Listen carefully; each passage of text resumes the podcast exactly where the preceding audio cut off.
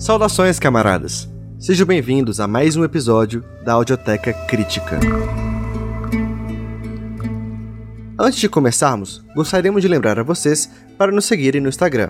Sigam Audioteca Crítica para ter informações sobre novos episódios, conteúdo extra e notícias sobre o projeto. E caso tenham interesse em apoiar o projeto, lembramos também que a nossa principal plataforma é a Aurelo Lá, além de recebermos um valor para cada reprodução, vocês também podem nos apadrinhar, recebendo benefícios a depender do valor doado. Temos grupos no Telegram e sorteios de livro. Para saber mais, acesse nossa página na Aurelo e nos acompanhem por lá. Agradecemos a todos vocês por continuarem a ouvir o projeto e nos apoiando. Juntos, nós venceremos. Sem mais delongas, fiquem com o texto da semana.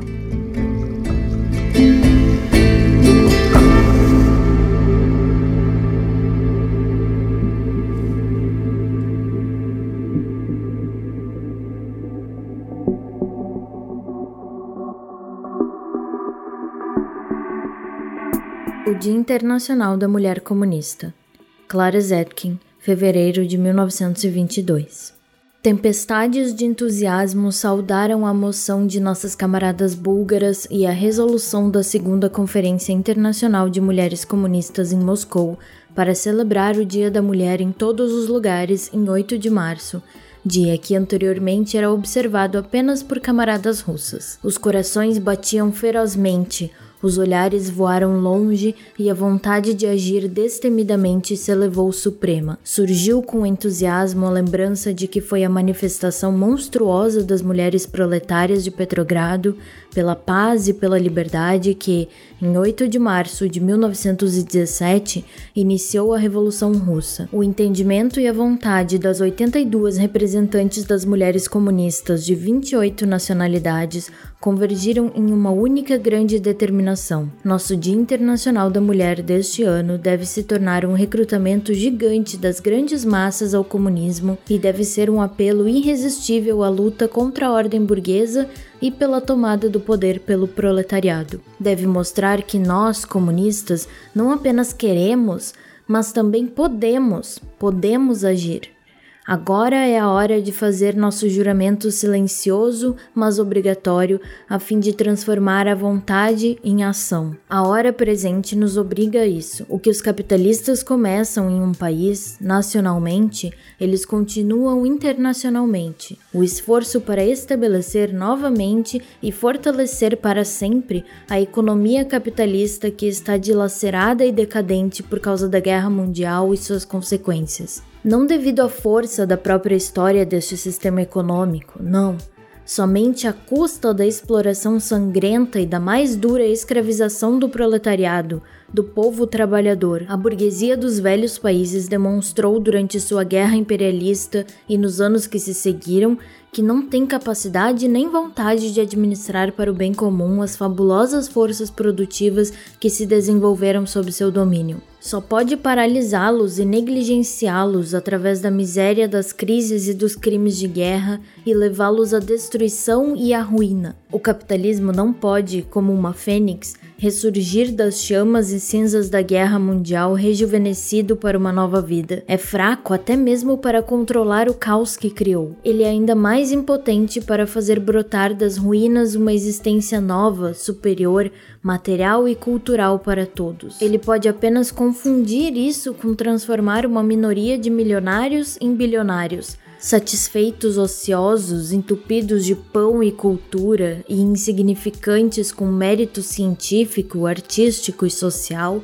em degenerados esbanjadores. Os desenvolvimentos rumo ao abismo não podem ser detidos pelas reuniões dos diplomatas, dos políticos, capitães da indústria e rei das finanças com seus zumbidos e sussurros, com os falsos tratados secretos e seus punhos cerrados contra a classe trabalhadora. Eles permanecerão reais apesar das profecias daqueles cansados e temerosos da revolução que não veem nada no horizonte histórico além de um renascimento do capitalismo e de sua ordem. Assim como ninguém pode saltar sobre sua própria sombra, o capitalismo é incapaz de balançar-se além dos limites de sua existência. Sua admirada e elogiada adaptabilidade a formas superiores de organização se quebra em sua natureza inflexível como uma economia de lucro individual e anarquista. A hora histórica do capitalismo já passou. Ele deve ceder lugar ao socialismo e ao comunismo, cujos pré-requisitos necessários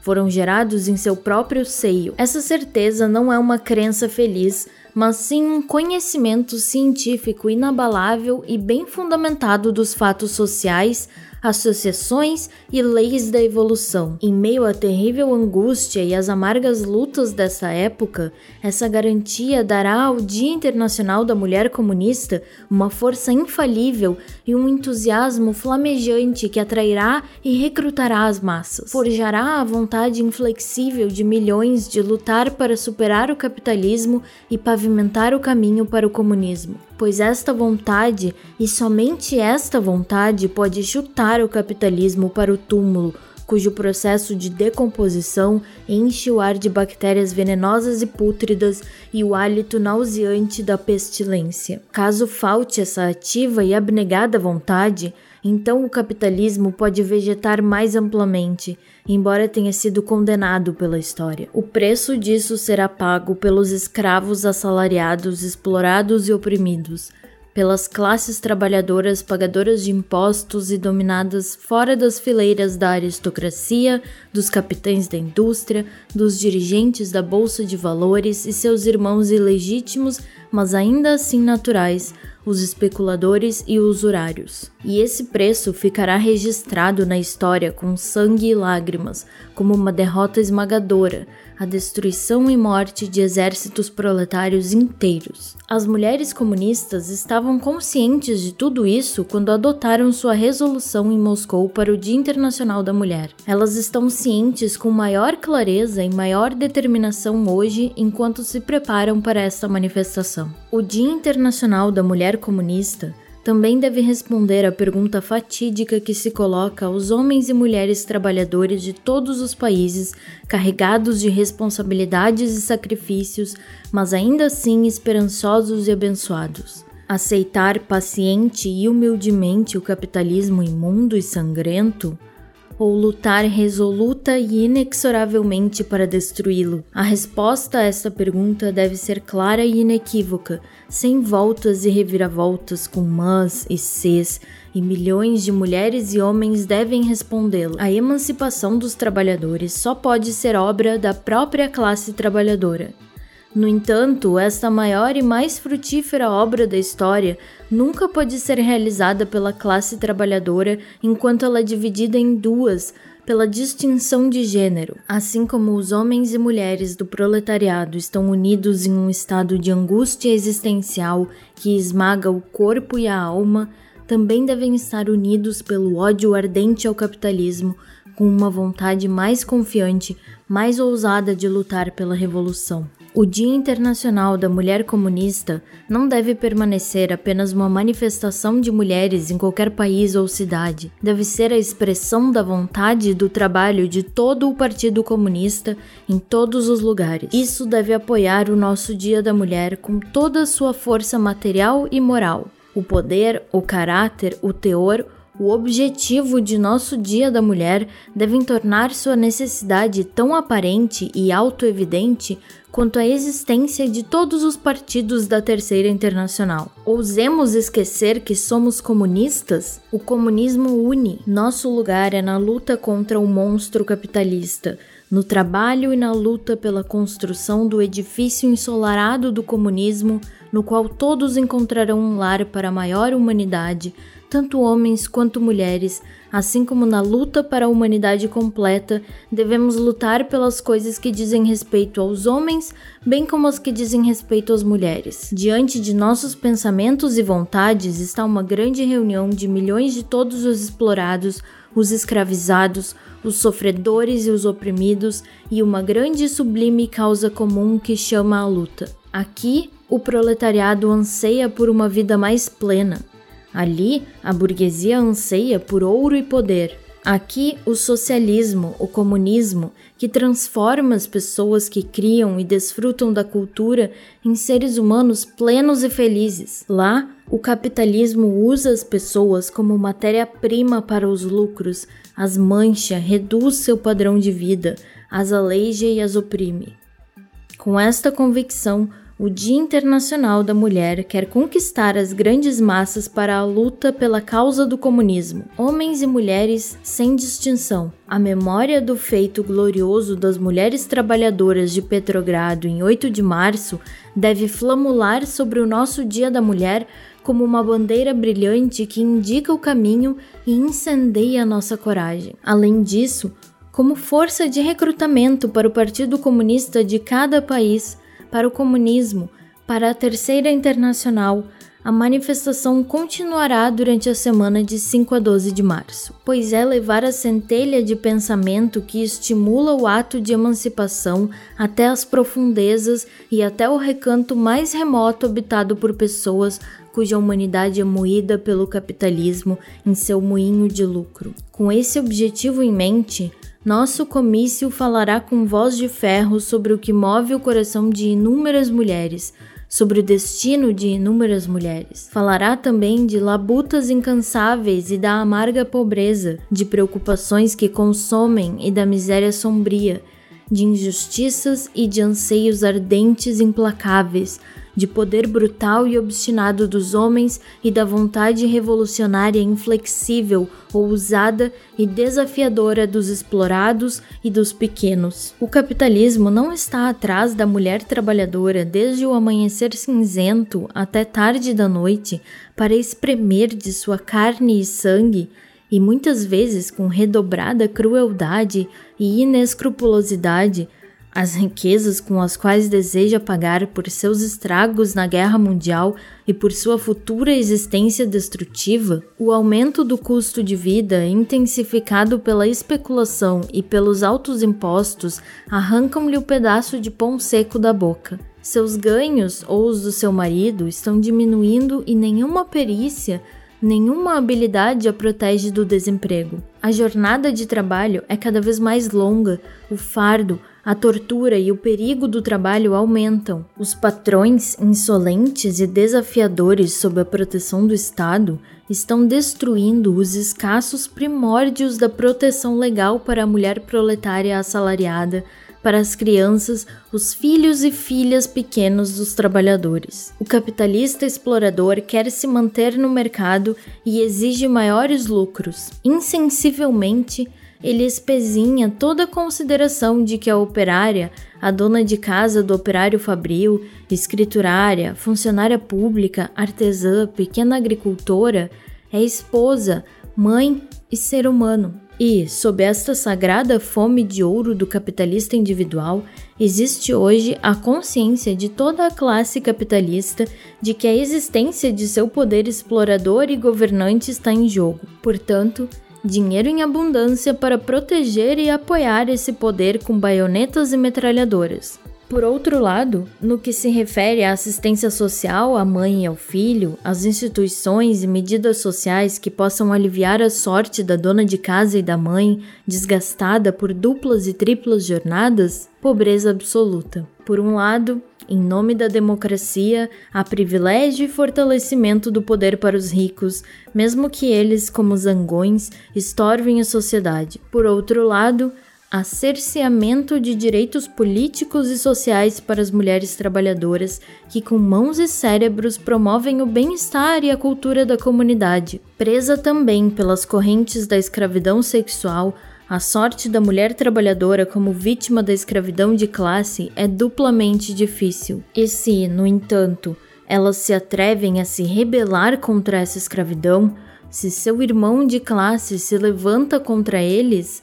então a sociedade burguesa, com a morte respirando em seu pescoço, busca ajuda do terror branco, busca matar sua justiça de classe e o terror vermelho de seu exército de classe. Tais são os efeitos do capitalismo moribundo, lutando desesperadamente contra a morte, que ditam as palavras de ordem do nosso Dia da Mulher. Desde a reivindicação de medidas imediatas e drásticas para baratear e garantir as necessidades básicas da vida, até o momento do controle da economia por conselhos de trabalhadores livremente eleitos sem distinção de sexo, começando com as reivindicações de plenos direitos políticos e sociais para as mulheres e proteção social eficiente para elas, e terminando com um apelo à anistia irrestrita para todos os combatentes revolucionários, homens e mulheres. Dependendo das circunstâncias históricas dadas em cada país, uma ou outra necessidade e demanda proletária é o ponto de partida ou particularmente enfatizado. Em todos os países, no entanto, as demandas individuais devem ser combinadas em uma vontade poderosa e confiante de lutar pela conquista do poder de Estado pelo proletariado e pelo estabelecimento de sua ditadura no sistema soviético. Nas terras dos vencidos e dos vencedores, assim como nos chamados países neutros, o capitalismo não mais castiga com os chicotes de seu apogeu mas com os escorpiões de sua decadência. Os sofrimentos da classe produtora de uma nação tornam-se a dor das outras. Isso desenvolve e fortalece a determinação revolucionária internacional de lutar e o grito de guerra revolucionário internacional. Abaixo o Minotauro, o devorador de homens. Nosso Dia da Mulher Comunista deve promover isso. A solidariedade internacional dos oprimidos e famintos de todos os países exige imperativamente uma expressão tangível atual, uma ajuda fraterna e abnegada para os famintos e ameaçados de morte na Rússia soviética, luta determinada pela liberdade, é a própria existência da Rússia soviética. Os imperialistas da França e da Inglaterra exigem como despojos de guerra uma parte enorme da riqueza que os capitalistas alemães extorquem do proletariado. Como compensação, eles querem permitir que Stines e Rathenau, barões da indústria alemã, participem do bem planejado saque e desmembramento da Rússia soviética. É para se tornar uma colônia para a exploração inesgotável do capitalismo mundial sob a administração alemã. O ódio mortal pelo único Estado proletário do mundo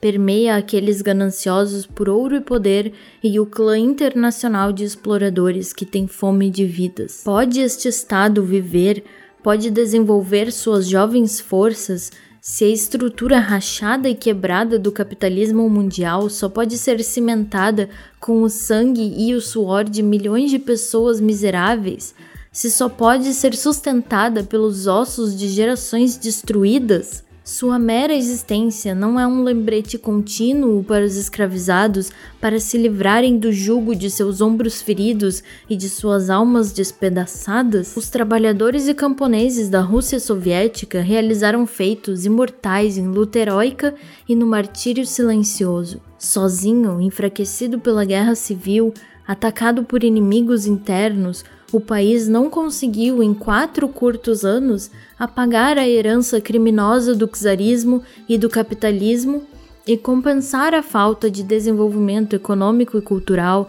que se manteve estagnado por anos e precisava daquilo que acelerasse e facilitasse a construção de uma vida nova e mais plena. A colaboração com outros estados proletários nos quais a revolução social desencadeou enormes forças criativas. A Rússia soviética foi forçada a retomar as negociações com o capitalismo que deseja erradicar. Esta ação não foi um fruto amargo dos graves erros de seu partido revolucionário, mas muito mais culpa dos proletários de outros países, sobretudo da Alemanha, que não ousaram pensar e lutar por sua liberdade.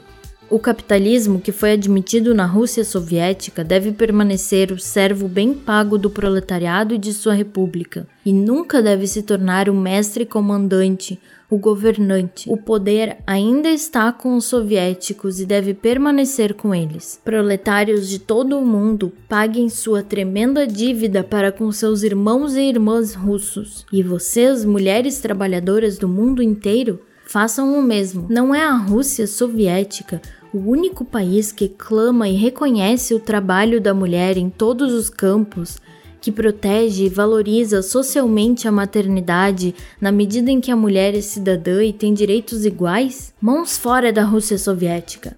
Abram caminho para a Rússia soviética. Vamos ao enérgico desenvolvimento da Rússia soviética. Portanto, a partir de nosso Dia Internacional da Mulher, deve rugir em todo o mundo o chamado para lutar contra a burguesia saqueadora de todos os países capitalistas. As correspondentes internacionais dos partidos comunistas de muitos países europeus, em conferência conjunta com as representantes do Secretariado das Mulheres da Terceira Internacional, discutiram a implementação do Dia da Mulher. Em suas decisões, elas estavam de acordo com as ordens da Terceira Internacional. O Partido Comunista de cada país pode e não deve deixar de dedicar toda a sua força ao sucesso de nossa manifestação. O Dia Internacional da Mulher Comunista começa em 5 de março, aniversário de Rosa Luxemburgo. A obra de vida e o bom exemplo da destemida e genial revolucionária, cujo corpo foi mutilado por mãos assassinas,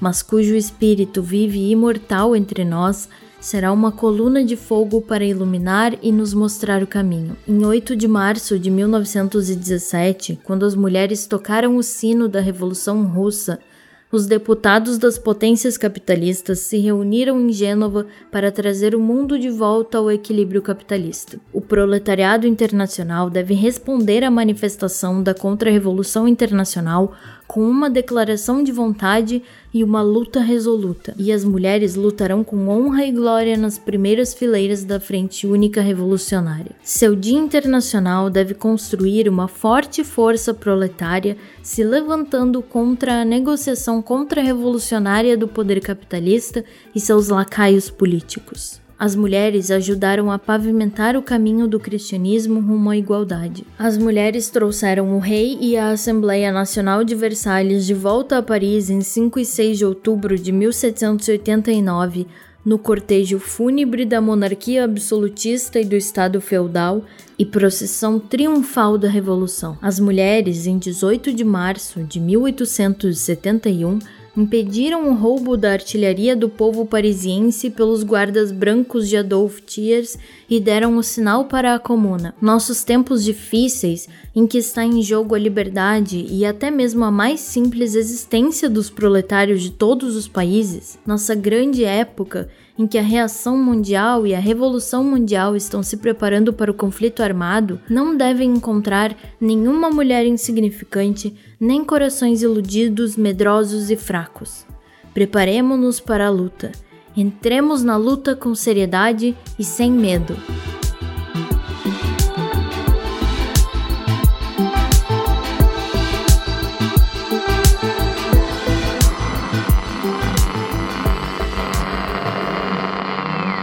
Testando, testando, som, testando.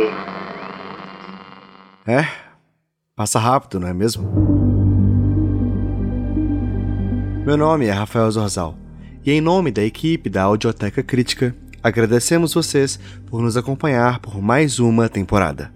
Nesta temporada tivemos 23 episódios, com textos de diversos autores, clássicos e contemporâneos, de diversos países, pautando o mais puro internacionalismo. Tudo isso para ajudar vocês, camaradas, a absorverem o máximo de teoria para enfim colocarmos ela em prática. E não vamos parar por aqui. A terceira temporada da Audioteca Crítica vai ser ainda maior e melhor. Vamos passar por algumas mudanças e esperamos que vocês gostem delas tanto quanto nós. Tendo dito isso, eu, a Elisa e como ninja, vamos tirar um mês de intervalo para colocarmos essas ações em prática. Nós e todo o coletivo Soberana agradecemos imensamente o carinho que vocês têm demonstrado para com o projeto. De coração, significa o um mundo pra gente. Durante o mês de férias, ainda estaremos disponível para apadrinhamento através da plataforma Orelo. Lembrando que a partir de 10 reais você já tem acesso ao nosso grupo privado no Telegram e a partir de 25 reais você concorre a um sorteio mensal de um livro de teoria marxista para aprimorar ainda mais seus estudos. Caso não consiga nos apoiar financeiramente, não tem problema, basta nos escutar pela própria Arelo, pois é onde conseguimos financiamento por reproduções de episódios. Novamente, a equipe da Audioteca agradece a todos. Continuem os estudos, se organizem. Juntos, nós venceremos e nos encontramos aqui novamente em agosto com a nossa terceira temporada.